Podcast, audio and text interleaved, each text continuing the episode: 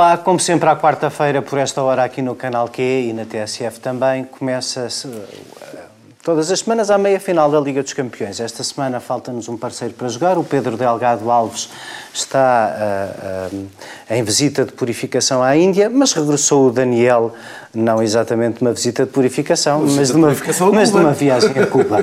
e, portanto, temos aqui os três, o, Daniel Oliveira, o Francisco Mendes da Silva e eu próprio, José Eduardo Martins, e vamos, como de costume, dividir o programa em três partes. Na última, vamos, a propósito destes 112 pré-avisos de greve, pensar um bocadinho no que vai ser este ano daqui até às eleições e, e tentar fazer alguma prognose sobre o ano político outra vez.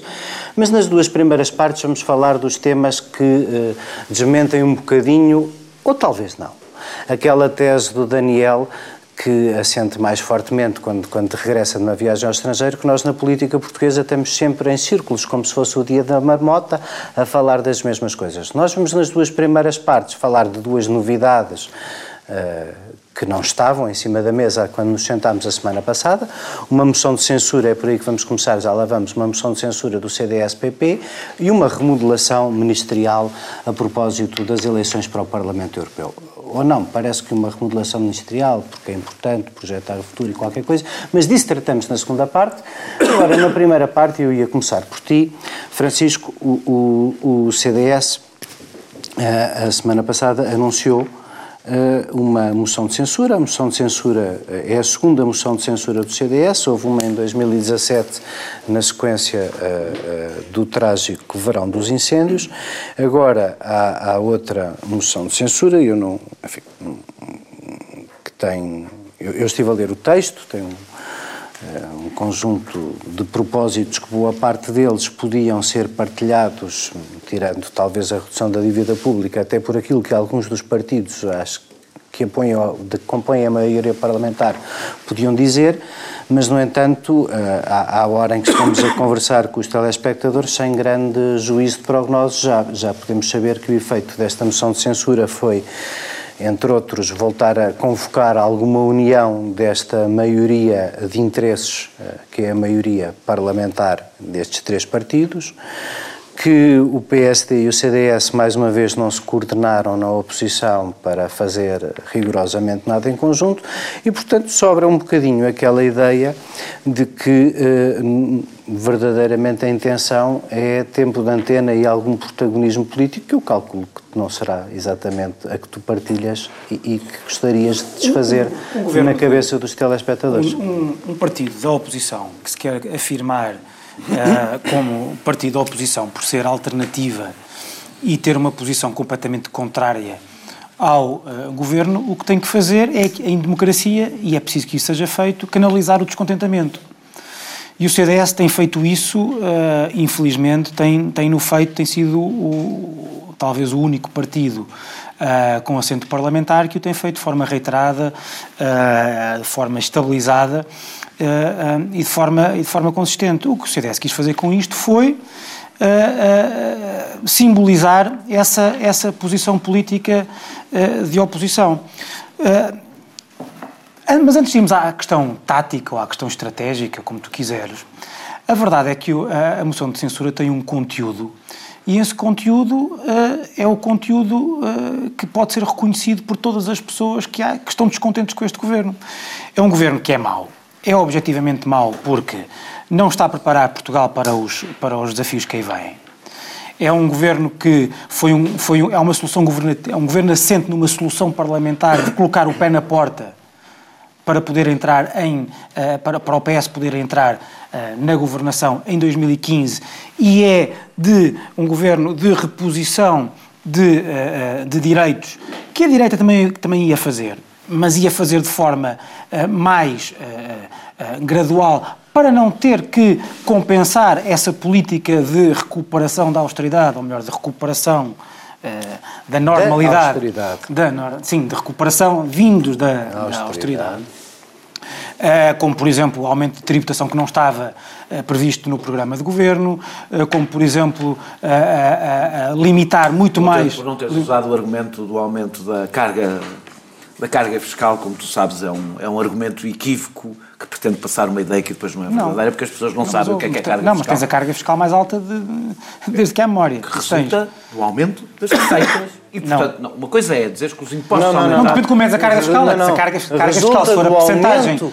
porcentagem, das taxas do PIB, dos impostos sim, indiretos. A questão, PIB. Não, não, não, não, isso, isso também é falar. Grande argumento. Falar, tá bem, mas, mas, não, é, mas não, é, não é isso que a questão é. que tem sido utilizado um, um argumento falacioso que dá uma ideia às eu pessoas acho que, não é o governo é mau objetivamente da perspectiva do CDS, mas de muita gente que eu acho que se sente representada nesta moção de censura do CDS, porque, uh, uh, isto está-se a ver, uma, é, está, está assente numa ilusão que se está a desmoronar, porque o PS, ah, porque o próprio PS ah, teve que fazer, a governação teve que fazer medidas compensatórias das medidas de, de, de reposição de rendimentos que afetam a economia e uh, deixam Portugal bastante desprotegido para o futuro, para os choques que, para os choques que aí vêm. É um governo mau da perspectiva, se medirmos o governo da perspectiva do próprio PS, Uhum. Do, do, que era a perspectiva que nos foi vendida em 2015. A estratégia do PS assente, um crescimento económico assente na reposição de rendimentos. Não está a acontecer desde logo o crescimento é, complet, é, completamente anémico e, para além disso, o que há é assente em exportações, no turismo, que o PS dizia que era terrível termos uma, uma, uma economia assente no turismo, porque é sazonal, etc, etc, e é passageiro. Está, ou seja, o crescimento é exatamente, a fonte do crescimento é exatamente aquela que, que havia no, no, no, no tempo de Passos Coelho. E, para além disso, é um governo mau medido por aquilo que diz a esquerda que apoia o PS, que diz que, que nós agora tivemos este fim de semana, o, o Partido Comunista a dizer dizer que este é um governo que não se, que não se distingue em nada do, do, do, do, do governo da direita. O Bloco de Esquerda sempre a renegar uh, o governo. E, portanto, nós temos um governo que é mau, mas a moção de censura não serve só, não, não serve só para, para definir isto. Uh, o governo também não existe de facto. E não, só, não, é, não, não é o CDS que o diz. O Daniel Oliveira, tu, tu Daniel, dizes aqui há um ano e meio ou dois anos que o governo não tem uma razão de ser. Deixou de ter uma razão de ser com o fim dos. Com o fim dos Desculpa, disseste, tem, tem, que renovar, tem que renovar os votos, que tem que ter um novo programa. Eu não disse que o governo não tinha programa, disse outra coisa. Não existe. Falei da, do, da, da, maioria parlamentar não ter um programa todo. Sim, claro. Não é a mesma coisa que o Claro, mas a, maioria, mas, mas a maioria. Mas o governo. Não é a mesma coisa. Certo. Mas o que eu acho é que se lesse o texto podias subscrever. Eu não, vou fazer, eu não vos vou fazer o favor de fazer um balanço do governo à boleia do, da moção de censura. Vou falar da Mas vais fazer o favor de me deixar falar a mim. Ele estava a responder uma pergunta. Sim, está bem. O governo Portanto, o que nós temos agora, uma... já de facto, é um governo minoritário da segunda força mais votada. Não enxovalem o meu mando, já chega ao que chega. Pode continuar a falar agora. O governo, neste momento, é de facto um governo minoritário do segundo partido mais votado. Tem legitimidade constitucional? Tem. Mas há um problema, de facto, de esgotamento. Quando a Assunção Crista diz que o governo está esgotado, é nisso. Não há uma razão de ser que que, que, seja o respaldo na, na, ação governativa da solução parlamentar onde essa, essa, ação, essa ação governativa tem que estar uh, uh, uh, fundada. deixa-me fazer mas deixa-me deixa só deixa terminar porque a questão também tem a ver com Daniel, agora passando a, portanto eu acho que em termos substantivos a moção de censura faz todo sentido não vai passar minutos. ou não passou porque estamos a, enfim, estamos a gravar durante a tarde Sim, provavelmente não, ou quase certeza não. Mas a moção de censura é um mecanismo, enfim, o, o, o, não apresentar uma moção de censura porque ela não pode passar é a mesma coisa é a mesma coisa Se que utilizar... se apresentava nenhuma, porque nunca nenhuma passou, a única que não, passou não é só isso, foi a de 1983. A moção de censura eu é um, percebo, é um mecanismo parlamentar que pode, estar, que pode ser usado por, pelos partidos. Dizer que a, moção, que a moção de censura não faz sentido ser apresentada porque não pode passar é a mesma coisa dizer que um partido da oposição não faz, não faz sentido um partido da oposição apresentar propostas de lei, porque elas não vão passar. Quanto, quanto não, muito... mas sabes que o argumento de alguns é que é taticamente errado. É que tu tinhas o PCP a dizer boa, cobras e lagartos do governo e, e, e, os partidos desta, desta coligação que então, nós pelo menos achamos estranha uh, a desagregarem-se. O PS a descer nas sondagens como nunca desceu, uhum. tem menos 7 ou 8 pontos do que tinha a seguir aos incêndios quando o CDS apresentou a última moção de censura. Eu, aliás, não percebo, devo dizer-vos estaticamente não percebo porque é que o PS não tem interesse em fazer o mesmo que o CDS, antecipar eleições. Não consigo perceber. Acho que o único que podia neste momento... europeias? Acho, acho que... Uh, Sim, junto com as europeias. Eu não vejo porque é que o PS não tem interesse Então nisso. Porque eu não vejo que a situação da economia vá melhorar ao longo deste ano, portanto, isso não favorece com certeza ao Mas os governo. é que eu acho o o único, o, único, o, único tinha- o único partido que taticamente tinha interesse em eleições mais tarde era o PSD. Eh, Deixa-me deixa responder à questão. mas, mas quer dizer, de repente, de repente tu voltaste a colar a geringonça que se estava a descolar. Isso é bom ou é mau para o país? O, o- Eu acho que conseguiste um bocadinho. Embora seja óbvio que Costa se prepara para ser completamente Só livre neste- da geringonça no só- dia a seguir às só eleições, sabendo Nós- que não vai ter maioria. nós temos, nós temos, Parece-me evidente, não o fará. nós só, só, só a partir de agora é que nós estamos verdadeiramente eh, a, a ver o início das dinâmicas eleitorais que se vão estabilizar.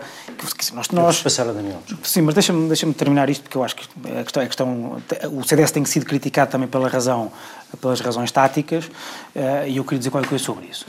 O- o- o- os programas eleitorais são muito importantes, são aquilo que dão o sangue, que dão a razão de ser, que dão eh, aos, aos, a- aos partidos políticos e aos seus programas e às suas próprias estratégias. Mas é óbvio que quando, quando se aproximam eleições, aquilo que define as dinâmicas são ideias muito eh, imediatistas, centrais e simples.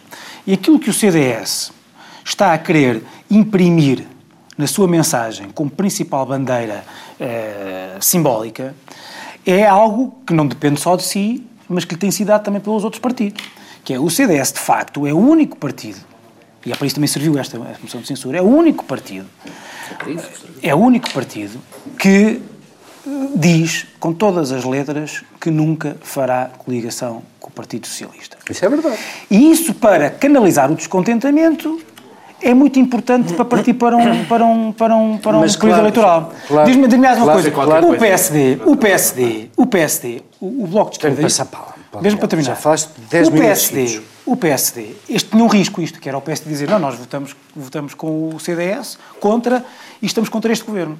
O PSD fez uma coisa que é completamente ambígua, que é, vota a favor da moção de censura, mas toda a justificação é contra o CDS. A justificação é tática. Incluindo- do CDS que tentou ser tática. Isso aí, por acaso, já estás a ser injusto. Não, desculpa, Acho que o se- não sei se- tu vez- viste hoje, não sei se tu o viste hoje as, PSD as declarações de David vi. Justino, que é basicamente a dizer que o CDS radicalizou o discurso. o. Em que é que o CDS radicalizou o discurso? Ah, Mas isso. Onde é que o discurso do CDS é eu não radical? ouvi. No resto, acho que o PSD tem todo o interesse em que. Acho que o PSD é mesmo o partido que tem interesse em que o ano corra e que o governo se gaste e que isso é bom para a oposição em geral. Daniel, ah, eu não sei por onde é que tu queres começar. Começas por onde falar da única, da única coisa que interessa, que aqui que é, que é, que é a tática do CDS. Ah, Então deixa-me fazer É uma única coisa que pergunta. me. Explica- uma coisa. Quando o dar essa- CDS escreve 4 quintos da moção a falar sobre a degradação dos serviços públicos, em que é que isso é diferente do que os Acho que parceiros CDS do tem governo andam... Não tem nenhuma Ah, legitimidade para fazer esse discurso. Pronto, ok. Não tem, aliás, votou, votou é que como tem bem disse, aliás, o Bloco. governo, quem é que tem? Ah, agora sou. Agora deixa de... Com o Bloco, como bem disse o Bloco e o PCP,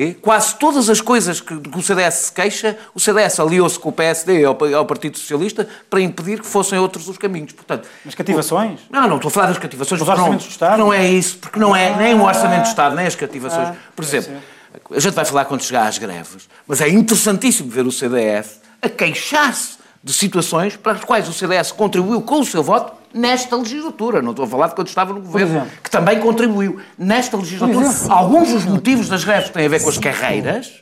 O- Mas a gente falará isso das greves, que tem a ver com as carreiras. O CDS e o PSD votaram ao lado do Partido Socialista.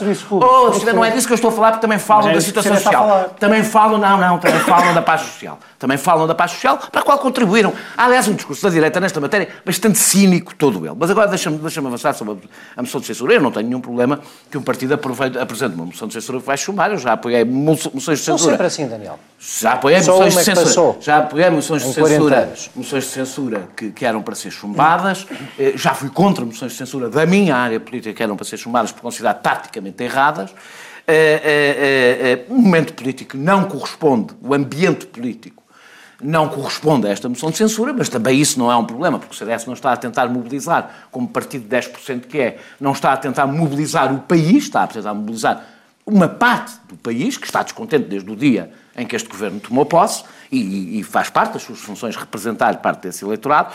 Eh, não tenho a certeza, mas acho que é a primeira vez que existe uma moção de censura que na realidade não teria qualquer efeito político relevante. Porque aquilo que tu estás a falar das eleições serem com as, com as europeias ou em outubro, essas eleições são antes do verão ou depois do verão. Ou seja, é nada do ponto de vista político não, do país. Não, não percas este raciocínio quando formos falar na segunda parte sim, da remodelação. Sim, sim, falaremos. Ah, não, não, claro, claro. Eu, eu tenho até, até coisas para dizer sobre isso. Uh, uh, uh, o objetivo é, evidentemente, Rui Rio, é único. Esta moção de censura é dirigida a Rui Rio, não é dirigida a mais ninguém. Não tem nada a ver com o governo, não tem nada a ver com António Costa. É dirigida a Rui Rio. E é exatamente para mostrar. Há um partido, como aliás disse o Francisco, há um partido que aqui diz, eu não me alio ao PS, nós é que somos oposição. É esse o objetivo, é demarcar-se, é mostrar que somos diferentes do, do, PSD. Também não vejo nenhum problema. É uma luta um pouco desleal por uma razão. Vão à luta com alguém que não está no ringue, porque nem Rui Rio está no Parlamento, nem Rui Rio tem um grupo parlamentar seu. Portanto, é uma luta... Eu não estou, é, o PS, o CDS dança conforme o chão que tem, tudo bem, mas digamos que não é uma luta muito corajosa no sentido que eu devo uh, valorizar muito, porque estão a combater com um ausente, não é? que, não, que não estará lá. Ausente aqui? Isto é uma ação. Desde logo não é Não estava nas Rio. listas, não é? Desde logo o Rio não está propriamente em Marte. É, isto é, portanto, é uma ação de pré-campanha. Eu acho que há uma coisa curiosa. Quando o CDS faz este discurso, e quando tu fazes, e o CDS também faz o discurso, já não há maioria, já... Na realidade, esta moção de censura também demonstra que, havendo que a alternativa à direita corresponde exatamente ao mesmo. Não há nenhuma maioria, porque não há qualquer entendimento entre o PSD e o CDS. Uhum. E, portanto, o que a alternativa de direita queres, à esquerda queres, não é não mais... não queres comentar a suspeita do Francisco Sim. de que isso não seja exatamente assim e de que o único partido que diz com todas as letras é não viabilizará um governo do PS é o CDS. Não, mas o que eu estou a dizer é que a alternativa de direita, e eu não trabalho na hipótese em que vocês trabalham, poderia trabalhar, mas não trabalho, porque não tenho nenhum dado que me aponte isso, pelo contrário, que depois das eleições haverá um entendimento entre o Partido Socialista e o PSD. É, claro que isso depois depende sempre do contexto político, dos resultados de cada um, mas não é a alternativa que me parece daquela, mais provável. E da linha coerente de conduta não, não parece, adivinhável do Não parece provável, até porque o António Costa sabe que efeitos políticos é que isso poderia ter no sistema partidário, e eu acho que ele está relativamente atento a, esse, a esses pormenores. Uh, uh, uh, eu acho que a principal, o, o, a mensagem que o CDS quer transmitir, e é com isto que, que termino. Terminas? Sim é aquela que, que, que, a Associação Cristas transmitiu na entrevista que deu ao Expresso quando disse que ela ser linda da oposição é factual. O que dá uma... Lamento, mas Rui Rio continua a liderar o partido com maior intenção de votos, largamente à frente, mesmo, mesmo com maus resultados. E o CDS não escola. Não, o CDS... Desculpa, não. vocês devem dar... O CDS... Se estiveste em Cuba, tu... Sim, o CDS... O CDS, o CDS está neste momento com mais 3... Com mais, mais um... O CDS nunca teve 10% a este, tempo, claro. este tempo das tá eleições. o que eu estou a dizer é que neste momento o máximo que eu posso dizer é que o CDS tem tanta probabilidade de liderar um governo como o Bloco de Esquerda e o PCP. E pronto, e cada, isto é factual. E cada um tira daqui as conclusões que entender. Quem é que criou então esta fantasia de que a Associação Cristas é líder da oposição? Não foi a Associação Cristas, eu acho que ela se limita a aproveitar o ambiente não foi a comunicação social que se limita a relatar, foi António Costa. Um minuto. É António Costa um que, fingindo que a Assunção Cristas a irrita mortalmente, cria esta fantasia de que a Assunção Cristas. No fundo, isto é sempre o gênio, vai dar, não, vai dar sempre ao gênio do primeiro-ministro. É gênio. vai dar sempre ao gênio. É sempre... Entra pelos olhos dentro, já José, Sócrates, já José Sócrates tinha feito o mesmo com o Bloco de Esquerda, a dada altura, até António Guterres no início fez. É relativamente evidente. Um, eh, António Costa prefere ter como suposto líder da oposição um partido com 10% a um partido com quase 30%. Dois, António Costa prefere encostar a oposição à direita a quem não lhe tira votos. Portanto, desse ponto de vista, não é gênio nenhum. É uma relativa evidência, como é evidência que eh, eh, a Assunção Cristas tenta aproveitar e aproveitar a boleia. Acho a que faz muitíssimo bem. Nossa, Agora, nossa... se não se importam, e permitam-me que não, não vamos todos com a onda, porque por mais um gênio que seja António Costa, não consegue convencer o país inteiro de que a Associação Cristas é líder da oposição. Disse. Então quem é? Vamos, vamos. Olha, que, acho que é a única na terceira parte. É, na, é na terceira parte. Na terceira, na terceira parte. Na terceira parte vamos obviamente voltar a falar do ano político, porque senão eu não teria tempo para tentar defender o PSD com galhardia nestes poucos segundos que faltam agora. Portanto, vamos mudar de tema, vamos para a remodelação, de que vamos falar na segunda parte, voltamos já, não saia daí. Não tenha propensão para fazer um acordo, se calhar, ou que chamam de Bloco Central. Eu não sou defensor dessa ideia de, de Bloco Central. Acho A que política deles mantém-se. pensando que pode governar numa aliança de Bloco Central. Não deixar passar nada em branco. visam abrir caminho, quer à recuperação do chamado Bloco Central. O Bloco Central teria problemas muito graves do ponto de vista. A semana do governo, dos políticos e dos partidos passada a pente fino. Ilusórios blocos centrais Bloco Central. não cabem nesta realidade. Com Pedro Adão e Silva e Pedro Marcos Lopes. Moderação de Anselmo Crespo. Sexta, depois das sete da tarde e sábado às onze da manhã. Não, nós não vamos voltar a fazer aquele programa de outubro da remodelação profunda outra vez. Esse foi da outra remodelação profunda, a de outubro, não sei se estão recordados. Daniel, esta vou começar por ti. Também é profunda, quatro meses depois. Aguenta-se esta profundidade toda de seguida? Ou, ou- ou basicamente o Partido Socialista está-se completamente borrifando nos interesses do país e gera o governo a bel prazer dos seus interesses eleitorais? Eh, Estou- Estou-me a rir porque, não, as remodelações tens razão. Os partidos, em vésperas de eleições, nunca pensam nos seus interesses eleitorais. É uma coisa que não, que não acontece aos partidos. Só, Portanto, só o Partido Socialista é que tu, faz. tu só consegues falar sobre a moção de censura em objetivo, sobre as remodelações. Você, já- você é ah, objetivo. vai, já, então, você é pronto, objetivo. Então tenta lá. Não, você é objetivo. Eu, acho que ela- eu, não, eu não acho que ela seja profunda e acho no entanto, acho que esta remodelação é mais importante. Não do ponto de vista deste governo, que evidentemente qualquer. Lança pedras. Não, vamos, não, vamos partir de um princípio que não. As pessoas que foram para este. eh, Olhando para as pessoas, com exceção, eu não conheço o, o ministro do, do, do Planeamento, eh, que ficou com os fundos, vai ficar com uma área bastante importante. Aliás, pondo isso à parte, acho bem os fundos europeus terem sido separados de todos os ministérios.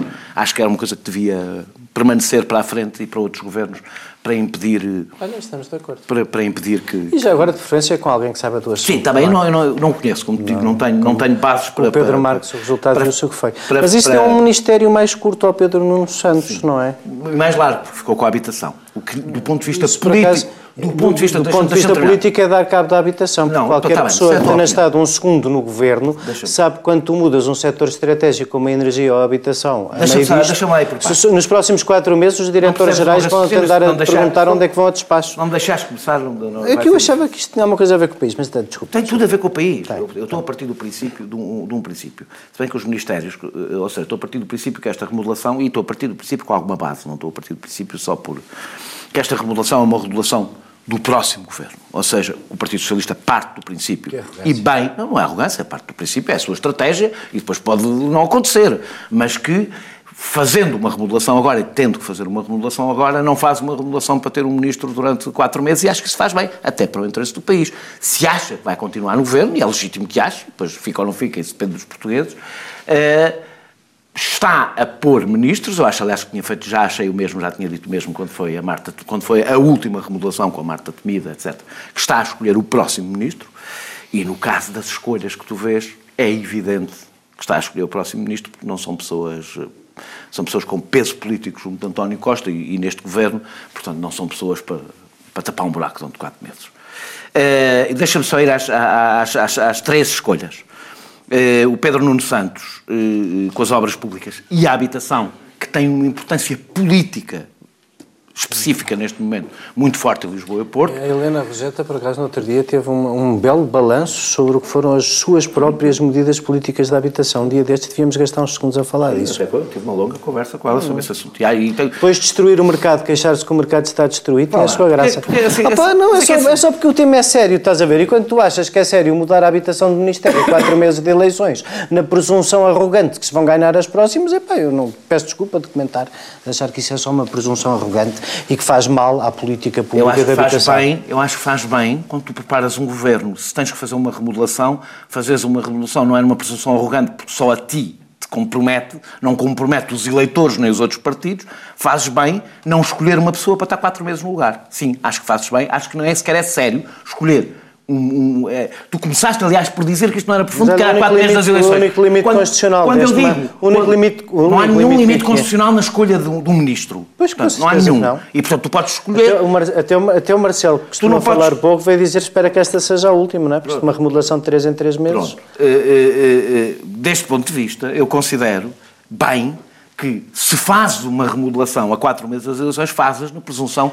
Opa, eu... oh, oh, assim não vou conseguir desenvolver uma ideia. Estou aqui no meu primeiro dos seis pontos ao, ao fim Seis? de sete, cinco minutos, quer dizer, eu não consegui Seis? falar do primeiro sequer. Portanto, é? tu, tu, achas bem é, que eles vão testar-se para Já disse o que é que achas, não precisas continuar tu a dizer o que é que achas. Eu já disse o que é que achas, uhum. já disseste o que é que eu acho, deixa-me seguir. Uhum. Uh, uh, uh, e achas é, normal que a lista do Parlamento Europeu precise levar dois ministros atrás? Acho absolutamente banal. Então acho, vamos avaliar o governo nas eleições do Parlamento Europeu. Acho absolutamente banal que para um, para um, Parlamento Europeu vão ministros. Acho, a não ser que tu consideres que o Parlamento Europeu não tem importância nenhuma, se consideras que tem, eu considero que não tem, mas o Partido Socialista considera que tem. E, portanto, acho bem que escolha pessoas com peso político. E é normal que as pessoas com peso político estejam no governo. Não, é, não me parece nada estranho. Uh, o, o, acho preferível a ter vereadores, porque é uma crítica que eu faço ao PCP, ter vereadores que são eurodeputados e vereadores ao mesmo tempo. Acho preferível. Acho preferível. É, é, o, o, quando, no Congresso, quando foi o Pedro, quando o Pedro Nuno Santos fez aquela intervenção, percebeu-se que António Costa não tinha ficado muito agradado é, e até um pouco ressentido quando disse que não, que não tinha ainda metido os papéis para, para a reforma. Eu acho que ele fez, entretanto, uma, uma avaliação, fez contas, e do ponto de vista estritamente político ou partidário, percebe que tem que proteger o seu flanco esquerdo e que Pedro Nuno Santos é, evidentemente, a pessoa mais forte para proteger o seu flanco esquerdo. Pedro Nuno Santos é, evidentemente, e qualquer pessoa que conheça a realidade do Partido Socialista sabe, neste momento, e até ver o principal candidato à sucessão, de António Costa. Tem bastante apoio interno, muitíssimo apoio interno. E António Costa, além de ter pensado, e bem, na minha opinião, mais vale ter perto do que longe, naquela lógica do que. Eh, não vou utilizar a expressão inimigos, mas mais vale tê-lo perto Sim. do que longe. Eh, Pedro Nuno Santos não representa apenas uma nova geração. Representa, não, é, não é só uma questão de idade, representa uma nova geração de socialistas. Ou seja, pessoas de uma geração que entrou para começou a fazer política. Mas sabes que há uma, há uma leitura entrou... muito contrária vinda dentro do Partido Socialista é que Pedro Nuno Santos ficou com um ministério mais pequeno que o Pedro Marques e é ministro como a Mariana Vieira da Silva é ministra, mas, como os outros são todos é- ministros é... e portanto que isso o distingue zero essa e que é o... o sinal político é, é exatamente é o contrário. Essa... O sinal político é sim senhora vai a ministro porque parece mal, mas vai ele, vai a Mariana Vieira da Silva, é uma... vão todos os jovens turcos, vai, sai o Eduardo Cordeiro da Câmara, sim. o Fernando Dina continua na Câmara, em que é que isso escardizou o Partido Socialista. Já estou farto de ouvir as pessoas do Partido, Partido Socialista. Socialista. Deixa-me lá terminar. Uh, tens mesmo, tens mesmo. Hã? Tens mesmo de terminar. Pá, diz lá. Gostei imenso da tua intervenção sobre a remodelação, mas eu gostava de dizer qualquer coisa sobre a remodelação, se não uh, é, pronto, vou tentar Bom, dizer aqui mais duas, mais. mais duas coisas. Uh, portanto, ele corresponde a uma, a uma geração que entrou na, na, na política no Partido Socialista no momento no momento da maior oportunidade perdida dos socialistas em toda a Europa, que dominaram a Europa inteira, e, e, e, o efeito que tiveram foi basicamente abrir as portas para grande parte do que a direita veio a fazer na Europa, e em Portugal isso também aconteceu, e que chegam à idade do poder no momento em que os partidos socialistas, o centro-esquerda está a ser dizimado na Europa. Não compreender, isto é não compreender porque é que Pedro Nuno Santos é popular dentro do Partido Socialista. Porque é que a ideia de uma nova geração não é uma questão estritamente etária é uma questão que tem a ver com uma mudança que está a acontecer no Partido Socialista e que está a acontecer, sobretudo, quando olham para os outros partidos socialistas e percebem o que lhes pode acontecer. Deixa-me só dizer muito rapidamente sobre Mariano Vieira da Silva, que não, tendo, não representa a mesma coisa, porque é evidente não tem ambições de, de, de liderança, mas é o melhor número dois que um, que um líder partidário poderia ter. E, portanto, basicamente, eu acho que é sobretudo um ato de justiça, de, de, de lhe dar uma, o destaque que ela, na realidade, já tinha, já tinha no governo. E Duarte Cordeiro é um bocadinho porque em, em, em, Lisboa ele acabou por ter a função que Pedro Nuno Santos teve no acordo com o Bloco de Esquerda, portanto, era e corresponde à mesma geração e à mesma área política, estando ali alguns no meio. Deixa-me só dizer porque é que eu acho isto importante em relação ao futuro. Porque é que eu acho importante em relação ao futuro. Eu acho que é, e isto devia ser uma lição para o PSD. Independentemente tu achas desta remodelação especificamente, do, do que achas desta remodelação especificamente, o Partido Socialista está a preparar uma nova geração de dirigentes políticos, gostes, não gostes, sejam bons. Há uma maior sofisticação política com estas promoções, destas três pessoas especificamente. O PSD, para que o Partido Socialista não venha a viver o que muito provavelmente viveria, que é o PSD nas últimas, nas últimas eleições internas, ter basicamente duas eh, figuras do passado a lutar pela liderança, porque na área dos 40 anos tem muito pouca gente eh, eh, com destaque político eh, para assumir a liderança e o Partido Socialista é nesse sentido que eu acho que tem a ver com o futuro. António Costa percebeu que tem que ter uma nova Essa- geração essa com, talvez com destaque essa, essa talvez seja a, a- a óbvia renovação em curso no Partido Socialista, que não me parece que tenha um sentido. Parece-me que António Costa, Ah, eu acho que António Costa não- inteligentemente quer baralhar e deixá-los todos num saco de gatos a lutar uns com os outros. Ah, depois tá bem, quem não tiver que unhas. quer virar o Partido e depois se o Pedro, não é se o que eu Pedro. Nuno Santos tiver unhas, que toque guitarra. É exatamente, mas, há, Concordo contigo. mas há basicamente uma mudança e um rejuvenescimento de protagonistas que é o. Sim, isso concedo. É o contrário. qualidade. Eu, isso, Não, os três, isso vamos, qualquer um dos três. Isso vamos ver. Isso vamos ver. Ah, eu, eu, não, política, eu, eu, sério, eu, eu não, eu não tenho, eu não tenho, não tenho nem procuro o teu conhecimento da vida interna do governo, mas toda a gente me diz que a Mariana Vieira da Silva já era mais importante que a maioria dos ministros, porque eram os ouvidos do primeiro-ministro. É que eu acabei de portanto, dizer, isso nessa exatamente, que ele foi medida- promovido- ela foi exatamente. promovida ao lugar que já Portanto, tinha. eu não, eu não tenho, é assim, isso agora, meu caro, tem quatro meses para já para mostrar isto, é como ao João Félix, não é? Ah, ah, tem- Acho que os quatro tem- meses não vão provar Sem, sem, sem quatro meses não vão provar nada, então isto foi uma crueldade e uma maldade do Costa. Ah, ah, Francisco, nós já só temos alguns oito minutos de sobra nesta parte, eu não sei... Afinal, devia ter falado mais. Ainda vais falar. Ainda vais falar mais. Ainda vais falar mais. Ainda vais falar. Portanto, Ainda vais Quem, falar não, mais. quem vai falar mais, obviamente, é o moderador. Não, não, eu peço desculpa, eu peço desculpa, o moderador já está sugadito. Eu só queria, só queria, não, então vá, começa lá tu por comentar, eh, achas que vale a pena, eh, além da necessidade política óbvia, eh, eh, tu não achas que há aqui, deixa-me, dizendo o que quiser sobre a remodelação, eu acho que a candidatura do Partido Socialista ao Parlamento Europeu é fraquíssima.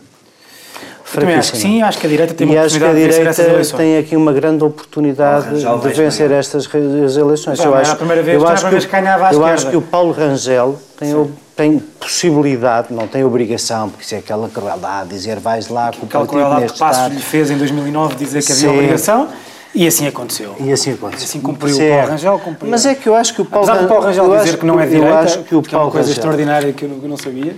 Não, mas isso, sabes? Então, Tornou-se uma Isso, espécie de um sabes? fetiche do PSD. Qualquer dia sou só É uma eu. coisa- não é uma coisa- é uma coisa um bocadinho é- complicada. O nosso amigo Miguel Morgado diz que eu- não é direita. Qualquer tipo Não, de não, entrevista não, a dizer.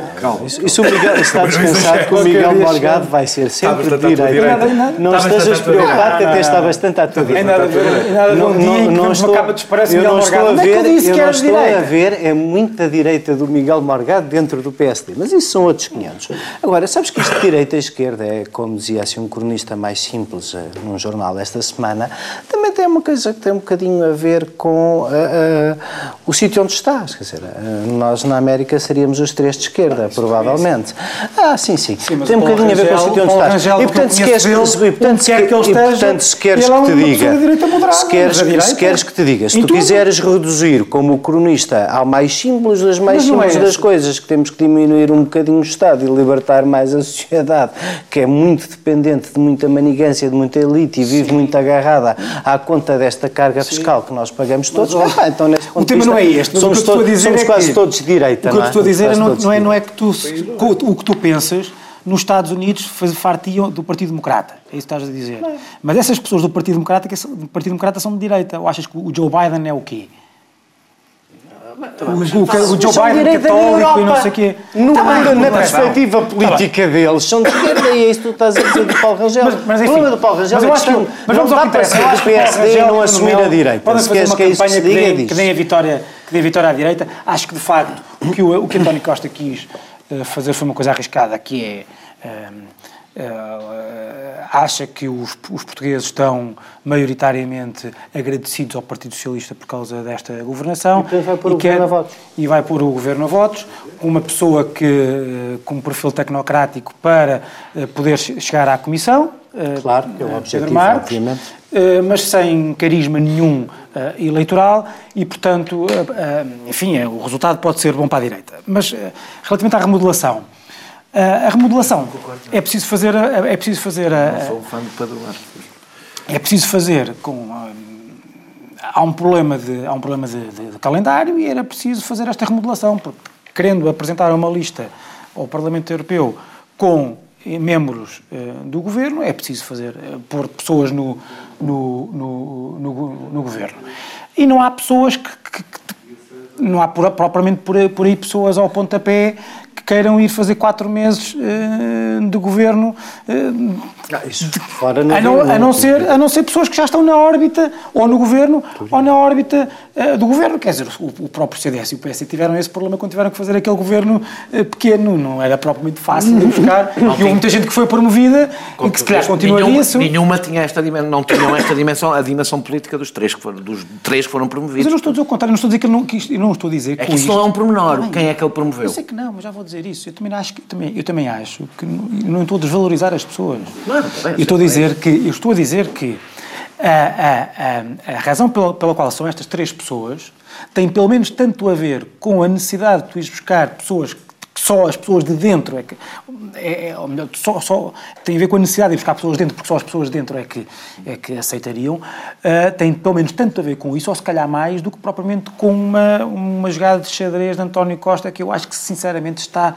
mais nas tintas para isso do que nós eh, do que nós eh, pensamos Pedro Nuno Santos é vai ser obviamente ou, ou líder ou, ou candidato a líder. Eh, acho, acho, que era, acho que até era indiferente esta, esta de todos. É aquele que era pa- para o seu futuro era mais indiferente ir agora para o governo ou ir daqui a, a seis meses. Eu acho que o mais significativo era o eleições- feito, não foi- se o PS ganhar as eleições. Eh, porque, apesar de tudo, eu, eu até acho que é mais Costa que, que Costa depende mais dele em alguns aspectos do que ele. do não é só para isso, quer dizer, António Costa quando chegou, António Costa, António Costa promoveu muitas pessoas de esquerda, porque eram as pessoas de esquerda que estavam lá no pós para, o- para o amparar e para que foram os que lhe fizeram a campanha do- do- contra, contra seguro. Portanto, António Costa é um pragmático, não foi escolher. Porque se António Costa fosse escolher as pessoas que são mais próximas de si, pessoal e politicamente, o governo era muito mais de direita, ou muito mais centrista do que, do que de esquerda. É o Eduardo Cabrita, é o Pedro Cisa, é o, é o, é o, é o Augusto, é o Augusto Santos Silva. Esse é que comandam, não é É o Pedro Augusto Santos Silva, é o PS que manda, não é o é PS que PS que brilha. manda. Mas deixa-me só dizer Esse é o isto. PS Não que fala. O Augusto Santos Silva não Agora, manda mandam tudo no No- governo. para o futuro, para o futuro, manda nada. para o futuro. Até porque essa questão da esquerda é muito. Eu não. Eu, dessas três pessoas, aquela que eu conheço mais pessoalmente melhor é a Mariana Vieira da Silva. Eu não vejo na Mariana, na Mariana Vieira da Silva uma pessoa da ala esquerda eh, do PS, muito longe disso. Muito longe disso. Como tu viste, eu só falei da esquerda para falar Sim. de Pedro Nuno Santos. Mas, mas, eu, costumo eu acho que isso é interessante. Eu acho importante, porque António. eh, sobre- ligando o futuro do PS àquilo que foi o Congresso onde nós estivemos, aliás, a comentar, onde António Costa, na sequência do qual António Costa disse que não está para meter os papéis para a reforma. É muito interessante ver o seguinte: António Costa não, não parece que vá dar tipo o, o- tipo Tony Blair, Gordon Brown, ou seja, meio de um mandato passa o poder a Pedro Nuno Santos. Não vai acontecer. O que quer dizer que António Costa sai quando um dia perder eleições. E quando um perder eleições, Pedro Nuno Santos vai para líder do PS, com o PS na oposição. E quando o PS tem que fazer um discurso centrista para voltar ao poder.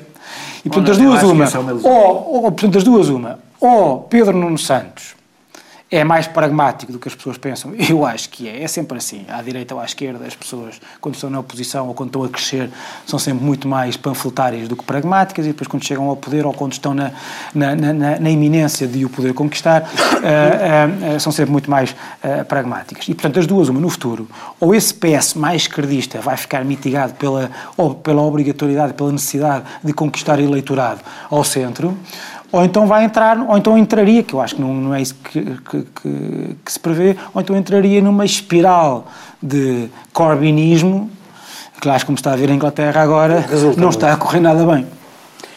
Bom, A Inglaterra, neste momento, não serve de modelo para nada, porque tem um Brexit no meio, não é? Portanto, toda a política mas é feita para de uma maneira diferente, com... com... Não, mas são dois partidos que estão num momento muito identitário e que estão a perder votos e a perder deputados, por aliás. causa do Brexit. Bom, Não. Por causa da situação política Certo, mas que levou Que os dois baralha, partidos, aliás, as questões mas que levou, mas que levou os dois partidos a entrarem numa a, a serem comandados por fações Deixa- Deixa-me identitárias. só dizer uma, uma coisa. Deixa-me só dizer muito rápido. É muito difícil fazer, fazer futurologia deste ponto de vista e, e por uma razão. Nós não sabemos que discurso. Não, não, não, mas quando eu digo é, não sabemos que discurso é que o Partido Socialista terá que fazer eh, eh, quando quiser regressar ao poder depois de sair dele, porque não sabemos como é, que, como é que terá sido o governo da direita se a direita estiver no, no- no poder. Portanto, aqui o que é importante, eu não acho que António Costa esteja a passar o, o facho, por assim dizer, ao, ao- ao Pedro Nuno Santos. Eu acho que ele percebeu que o Pedro Nuno Santos, neste momento, com o peso político que tem dentro do Partido Partido Socialista, é incontornável. E que o prefere ter próximo a ter solto. É isso. Bom, e como vou dizer aquilo que vocês todos já sabem, a terceira parte segue já de seguida no canal Q, na TSF o programa interrompe aqui, mas depois fica completo no podcast. Obrigado e até já. Os sítios precisam de Estado e os Estados precisam de sítio. Num mundo em turbulência, as explicações para o estado do sítio. Um olhar global e especializado para as histórias e protagonistas que marcam o nosso tempo. Estamos mais livres ou mais sitiados? Quanto mais sitiados, mais livres. O estado do sítio. Um programa de Ricardo Alexandre e José Cotileiro. Ao sábado ao meio-dia e sempre em podcast em tsf.pt. Olá, bem-vindos à terceira e última parte do Sem Moderação. Daniel, o povo está na rua e tu estás com o povo? Desculpa, um bocadinho mais a sério. Temos 112 pré-avisos de greve até ao fim do ano. Podemos gastar um bocadinho a falar da decisão da Procuradoria-Geral da República sobre a greve dos enfermeiros. Nesta coisa curiosa de cada vez que se afinam as formas de luta, afinal parece que isto não é uma coisa boa para o resultado da luta, mas tudo bem, vamos lá ver. É? Mas... Vocês, estão, vocês é que estão a ficar muito finos, é extraordinário como a direita de repente... Eu, eu, eu, por acaso, eu vou dizer, eu achei espantoso, foi o, o parecer, do, algumas das conclusões, só porque sim, do parecer do Conselho Consultivo da Procuradoria-Geral da República, mas isso implicava, assim, uma discussão entre especialistas de direito de trabalho ou, Onde houve, ou convocar algum consenso. Totalmente opostas. Claro, pois, não vale a pena. É essa, essa parte não vale a pena. Mas, mas, voltando ao princípio, porquê é que nós temos 112 pré-avisos de greve? Tu um, és um forte defensor do sindicalismo como maneira de enquadrar e promover a greve. O sindicalismo em Portugal significa sindicalismo, 9 em cada 10 casos, organizado a partir da administração pública, também não é novidade para quem acompanha o nosso programa, já chegamos a essa constatação da fraquíssima a implantação do, do, sindicalismo no setor privado, salvo raros casos como o da Auto da Europa. Portanto, nós temos um é governo, nós temos um governo que devolveu rendimentos aos funcionários públicos e temos um conjunto vasto de setores na administração pública em greve daqui até às legislativas. Isto, afinal, o governo está a governar bem, isto é só uma gente mal agradecida que os sindicatos, quase todos da CGTP, mandaram fazer greve, ou é uma contestação legítima, sindical, de pessoas que estão a fazer o que devem, que é promover a luta dos trabalhadores por mais e melhores direitos?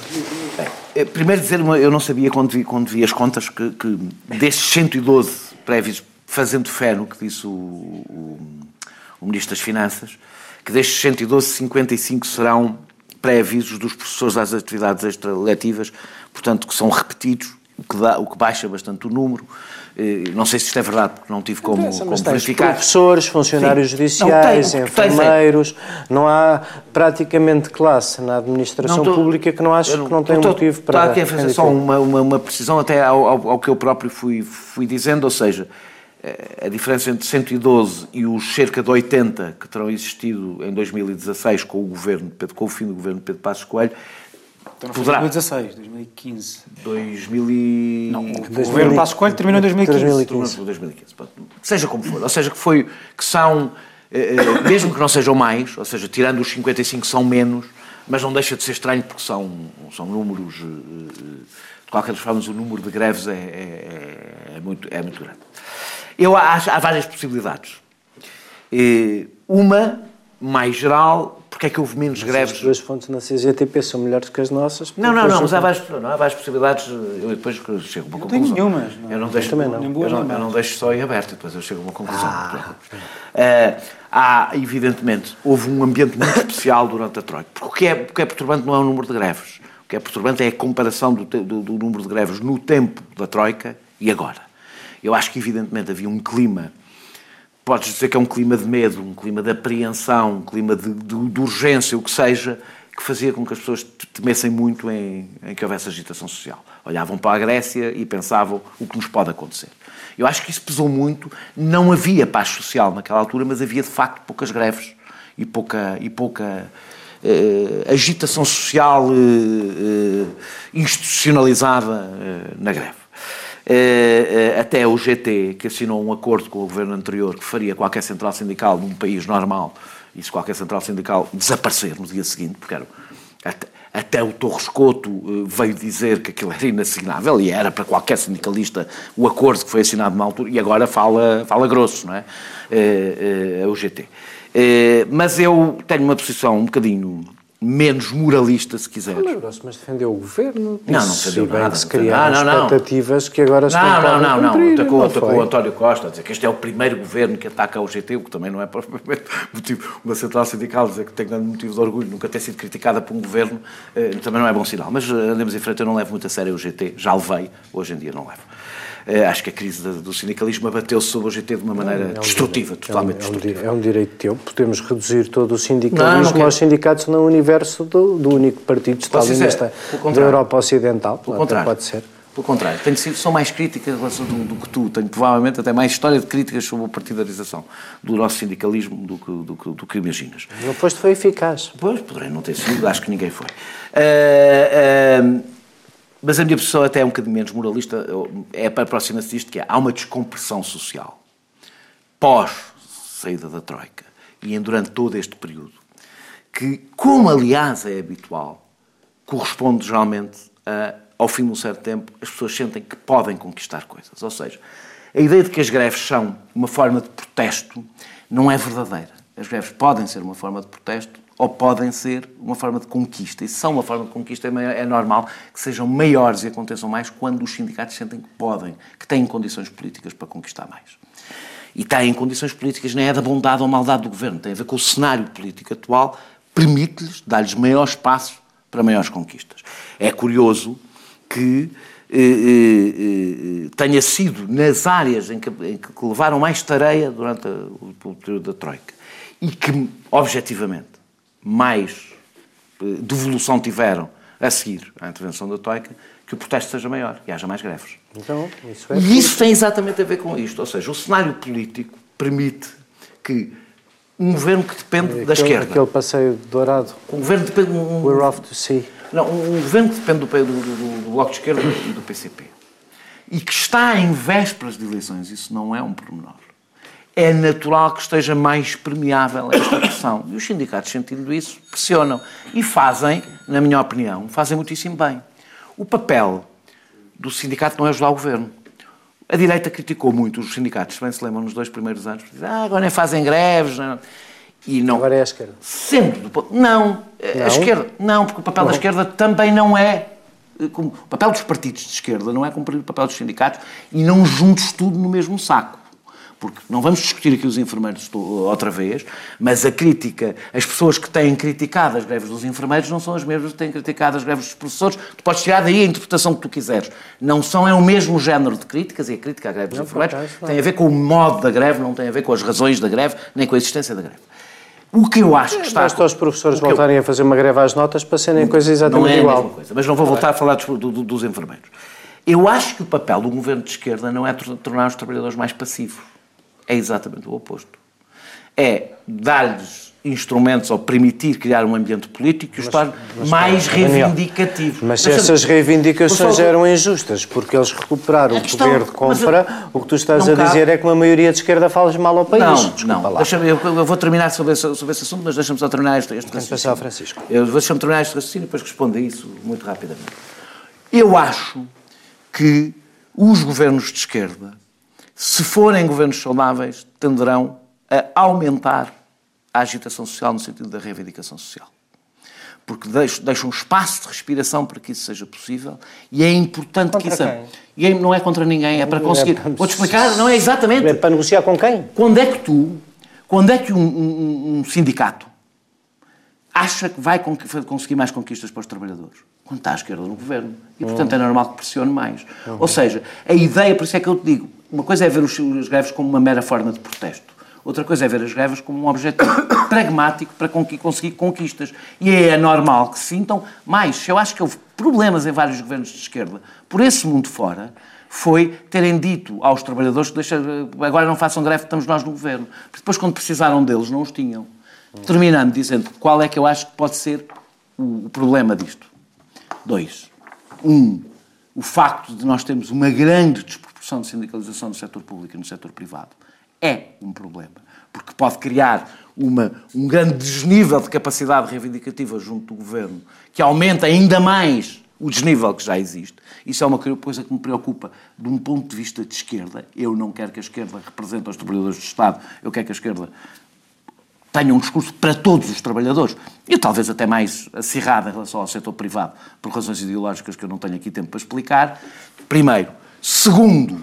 Segundo há sempre a perversidade, do meu ponto de vista, que vocês não concordarão, do premiado por essa maior capacidade reivindicativa ser aquele que cede menos, que é a direita, e é preciso dizer que uma parte muito razoável das greves que estão a ser feitas tem a ver com decisões que foram tomadas no tempo da Troika. Uhum.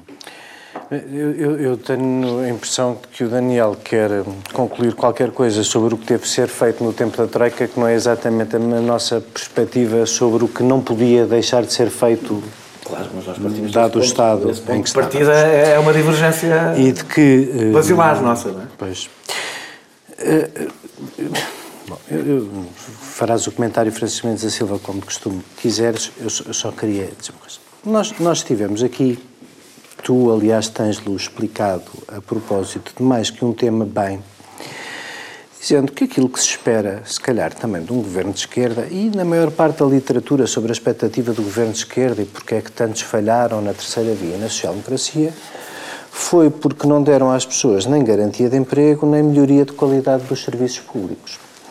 Ora, nós tínhamos aqui um teste, agora é o Francisco. Mas eu estou a concordar contigo. Agora é o Francisco. Posso, posso concordar nós contigo, tínhamos, não? Podes, podes, podes, podes, É só enquanto estivesse a concordar. Depois... É, acho que acabou aqui. nós tínhamos aqui um governo, tu, e tu tens-lo explicado mais que uma vez, que tinha assim três desafios. Resolver o problema das contas públicas, cumprir o tratado orçamental, manter o déficit fazer aquilo que é a justificação do acordo que permite a maioria parlamentar, que tem a legitimidade formal que tem, mas que se estriba num acordo que deitou fora o programa do partido que ia governar em nome de um acordo de rápida devolução de rendimentos, que não era só mais rápida do que aquela que propunha a coligação de direita, era bastante mais rápida daquela que propunha Mário Centeno. E havia uma terceira dimensão, que o CDS, aliás, fala muito na sua moção de censura, que é essa dimensão dos serviços públicos. Tu achas que, seguindo a tese do, do, do Daniel, os trabalhadores deixaram pura e simplesmente ter a noção da utilidade para a composição, do equilíbrio e da redistribuição de serviços públicos eficazes, sejam de educação, sejam de saúde? E eu não aceito, sabes, porque eu, que sempre os defendi, não aceito de ninguém o fariseísmo de me dizer que eu estou contra bons serviços públicos de saúde ou de educação, ou que eu, por exemplo, faço parte dessa direita que acha que o investimento público não deve ser canalizado para essas coisas. No fundo, levar esta tese do Daniel até ao fim, isto é mais uma intervenção que me pergunta, embora eu no fim possa dizer não achas, uh, uh, levar a tese do Daniel até ao fim é dizer que estamos condenados a que tudo o que resulte de um governo de esquerda sejam reivindicações apenas e só de índole salarial na administração pública, é isso?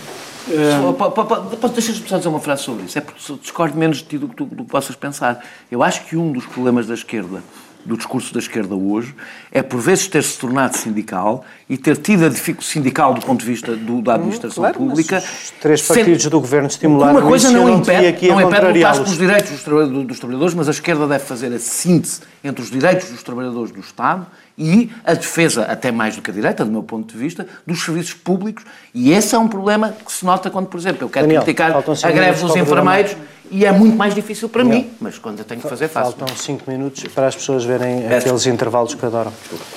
O Daniel há pouco disse que a razão de ser destas, deste ambiente político que leva a um recrudescimento do número de greves uh, tem a ver com o facto de os sindicatos, ou enfim, as, as profissões, acharem que têm mais amplitude de reivindicativa, no sentido em que têm, terão mais capacidade, como o país está melhor, então tem que dar mais coisas às pessoas. Eu acho que não é. Pode ser isso, mas também é outra coisa, é que eles não se sentem só, os sindicatos não se sentem só com mais uh, hipóteses, sentem-se enganados. E eu acho que isto, este surto de greves uh, no fim da legislatura, tem a ver com o facto de o governo ter, uh, ter por um lado, dado esperanças em demasia, a meu ver, no início da, da legislatura e durante ou melhor, no início da legislatura, sim, e depois, durante a legislatura, ter, nas negociações com as profissões, empurrado com a barriga uh, uh, uh, as, suas, as suas propostas negociais e que chegamos a um ponto em que os sindicatos já não. É que isto já não é um problema. Nós, nós vemos nos.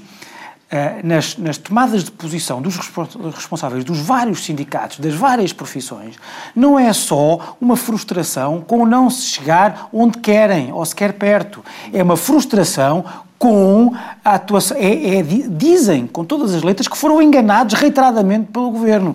E isso coloca. É verdade, desculpa, Daniel, não é só. É, mas sim, mas, é, mas também é isso. Também é isso. Não é só Costumam o. Não, não, não as promessas de António Costa em campanha eleitoral. Mas deixa-me. O vídeo sobre os enfermeiros é absolutamente elucidativo. Deixa-me. O, o juiz, o, o, presidente da Associação Sindical dos Juízes. Espero que alguém esteja a gravar o que a direita anda a dizer coisas, sobre estas greves lá, e as reivindicações destes trabalhadores. Espero que alguém grave. Os sindicatos nós, dos enfermeiros. Nós dois, como sabes, não mandamos nada, mas aqui no canal Q parece que gravam tudo e passam nas televisões. Os sindicatos dos enfermeiros, o presidente da Associação Sindical dos Juízes, entre outras profissões, dizem coisas sobre a, a, a, a má fé da, da discussão, da, da, do governo na discussão que são coisas que nós não estamos, que nós não estamos habituados. Mas uh, é óbvio, indo de encontrar aquilo que foi a tua intervenção barra pergunta, é óbvio que, que, que há, uma, há uma... O PS, eh, nós já falámos isto um pouco na primeira parte, mas dizer, a direita tinha uma a direita tinha uma, uma, um programa, ao contrário do que. O grande problema, aliás, a direita cai nessa ratoeira, caiu permanentemente durante esta legislatura nessa ratoeira, que é deixar que se compare o que este governo está a fazer com o que, com o que a direita fez no período da Troika. Porque não só foi um período da, não só foi o período da Troika, isto tem algum peso, como é óbvio, mas devia ser comparado com aquilo que a direita prometia que ia fazer nestes anos se continuasse no governo. Não, ou antes, e o que a direita, e o que a direita, o que a direita defendia era a reposição de rendimentos.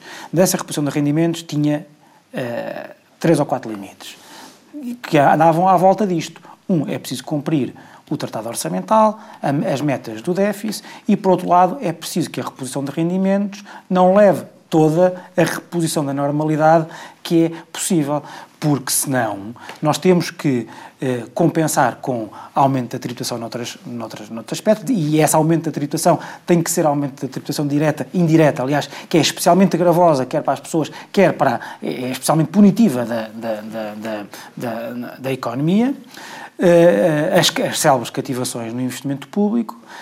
E o que este governo, o que o governo respondia, o que o PS respondia, dizia: não, não é preciso, porque nós temos, temos duas alternativas. Uma é a, a, a, o, percurso de consolidação orçamental é mais, é mais lento. Não foi. Foi muito mais rápido do que, aliás, estava previsto pela direita. O déficit foi reduzido de forma muito mais rápida do que aquilo que estava previsto pela, pela Troika. Porque a economia pela melhor do que estava previsto também. Com melhor do que todas as previsões. Por isso é que foi mais não, rápido. Não, é? não foi por causa disso. Depois, em segundo lugar. E já agora, em segundo lugar, deixar a ideia de que isso aconteceu por causa do governo, isso aconteceu, fomos lugar, atrás de uma coisa. E em segundo lugar, e em segundo lugar, em segundo lugar, e em segundo lugar, o governo, o governo, o PS dizia que não, é, não vai ser preciso compensar com mais impostos nem com mais austeridade ao nível da despesa, porque é, a própria, a própria a reposição de rendimentos acelerará a economia e as receitas, e as receitas que serão retiradas dessa, acelera, dessa aceleração da economia tornarão, uh, tornarão, uh, tornará, tornará, tornará o resto desnecessário. Não foi isso que aconteceu. E, portanto, as condições de trabalho as condições das pessoas, as pessoas sentem-se neste momento que estão basicamente na mesma. Porque tiveram alguns rendimentos, acharam que esses achavam que estavam a viver melhor, porque a, a, a reposição de rendimentos foi feita naquele onde se pode ver na folha de salarial. IRS, uh, rendi, uh, salário, salário, As pessoas têm salário. mais rendimento disponível do que tinham. Não tem. Não é só o salário, não tem, tem mais rendimento não tem. do que tinha. E depois, o, eu, hoje, eu, hoje, eu, hoje, eu hoje de manhã ouvi um bocado do início do, do, do Fórum TSF. Uh, e todas as pessoas que falavam, todo, quase todas falavam do. Estás a rir, Daniel, mas enfim. Quando, quando, já tem, quando tá for o DSF. Não, não as, as, pessoas falavam, eram pessoas que, as pessoas falavam todas, ou quase todas, do, uh, do preço dos combustíveis. Hum. Não, é, não, não, há de, não há de ser uma coisa que as pessoas não sentem. É evidente sentem isso. é uma coisa que as, as pessoas, sentem, tal como as pessoas sentiram. sentem. Não, Não, sem não, falar, tu mas não falam não ainda. Claro que sem tapetes, falar nisso, não estou a dizer que não estamos pior. Estou a dizer que não estamos melhor do que Mas estávamos. tens As pessoas dois terços do país sem Passado quatro transporte anos, público. Passado quatro anos, as pessoas não percebem como. Vamos Bem, mas deram- emissão. baixaram o IRS, subiram o salário. Isto, as pessoas que estão no, no, no, no funcionalismo público. Mas porquê é que eu estou basicamente na mesma ou com mais... Ou com mais, ou com mais não estão a fazer greve por causa disso. Bom, então, as pessoas que eu lembro é que a estão- direita- as eu lembro pessoas que a as pessoas direita- que estão a fazer greve também sentem. Eu lembro que a direita, a greves direita queixava-se que o dinheiro ia todo para os funcionários públicos quando este governo começou e agora, di- agora está do lado das greves a defender que ia mais para os funcionários públicos. Há uma posição muito cínica Olha, da quanto a direita isso, tu não vês a direita do lado das greves. Tá, se, a direita vejo do lado das outra greves, coisa. como a esquerda normalmente está do lado das greves, este governo já não tinha. Este governo já não tinha. vamos, Sejam bem-vindos. tentar evitar outro é momento é de realização em que o programa acaba com duas pessoas que não me deixam falar. Para vos agradecer muito terem estado connosco. As greves vão continuar. O Daniel vai cá ficar, o Francisco e eu também. E para a semana, se as águas do Gancho não lhe tiverem pregado outra coisa diferente da purificação, volta ao Pedro Delgado Alves e às 11, como de costume, aqui está o Sem Moderação. Obrigado por nos terem ajudado.